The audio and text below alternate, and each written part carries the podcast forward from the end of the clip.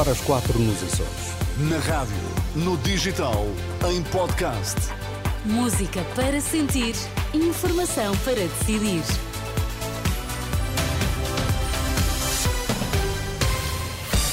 Notícias na Renascença destaques a esta hora. Fraude em altos cargos é uma ameaça à democracia, alerta do Observatório de Economia e Gestão de Fraude. Substituto do atual presidente do Governo Regional da Madeira é conhecido na segunda-feira. Fraude significativa e em altos cargos ameaça instituições e democracia. O alerta é do presidente do Observatório de Economia e Gestão de Fraude, António João Maia, em entrevista ao programa da Renascença Dúvidas Públicas. O professor de Ética sublinha que, à medida que aumenta o fenómeno de fraude e corrupção, mais significativas são as consequências e dá como exemplo a abstenção.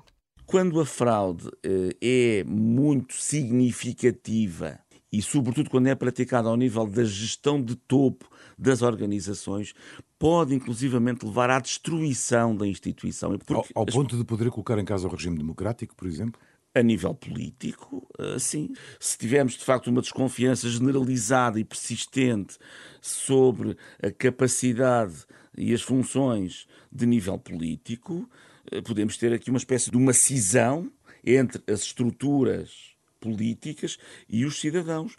E se calhar nós temos tido uma tendência de crescimento das taxas de abstenção e até que ponto esse eh, alinhamento não, não esteja associado a estas notícias persistentes Excerto da entrevista de António João Maia, presidente do Observatório de Economia e Gestão de Fraude e professor de Ética, ao programa da Renascença Dúvidas Públicas, uma entrevista aos jornalistas Sandra Afonso e Arsénio Reis, que pode ouvir na íntegra a partir do meio-dia aqui na Renascença que estará também disponível no site e em podcast.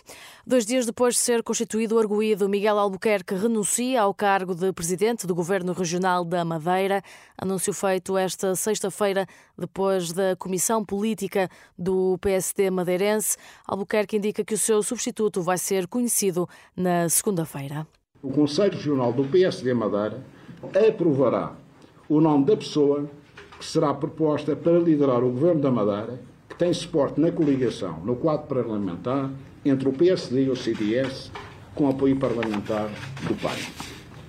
Esta a solução que permitirá não colocar em causa a continuidade do caminho de sucesso que temos vindo a percorrer e a execução do programa de governo aprovado na Assembleia Legislativa da Madeira. O presidente da Câmara do Funchal e os dois empresários constituídos arguídos vão começar a ser ouvidos hoje no campus da Justiça em Lisboa. Investigadores portugueses vão realizar no próximo mês a primeira expedição científica de veleiro na Península Antártica. Um dos objetivos é analisar o impacto das alterações climáticas. A diretora executiva do Programa Polar Português, Teresa Cabrita, explica que é o momento propício para fazer estudos mais específicos sobre o impacto das alterações da temperatura do planeta.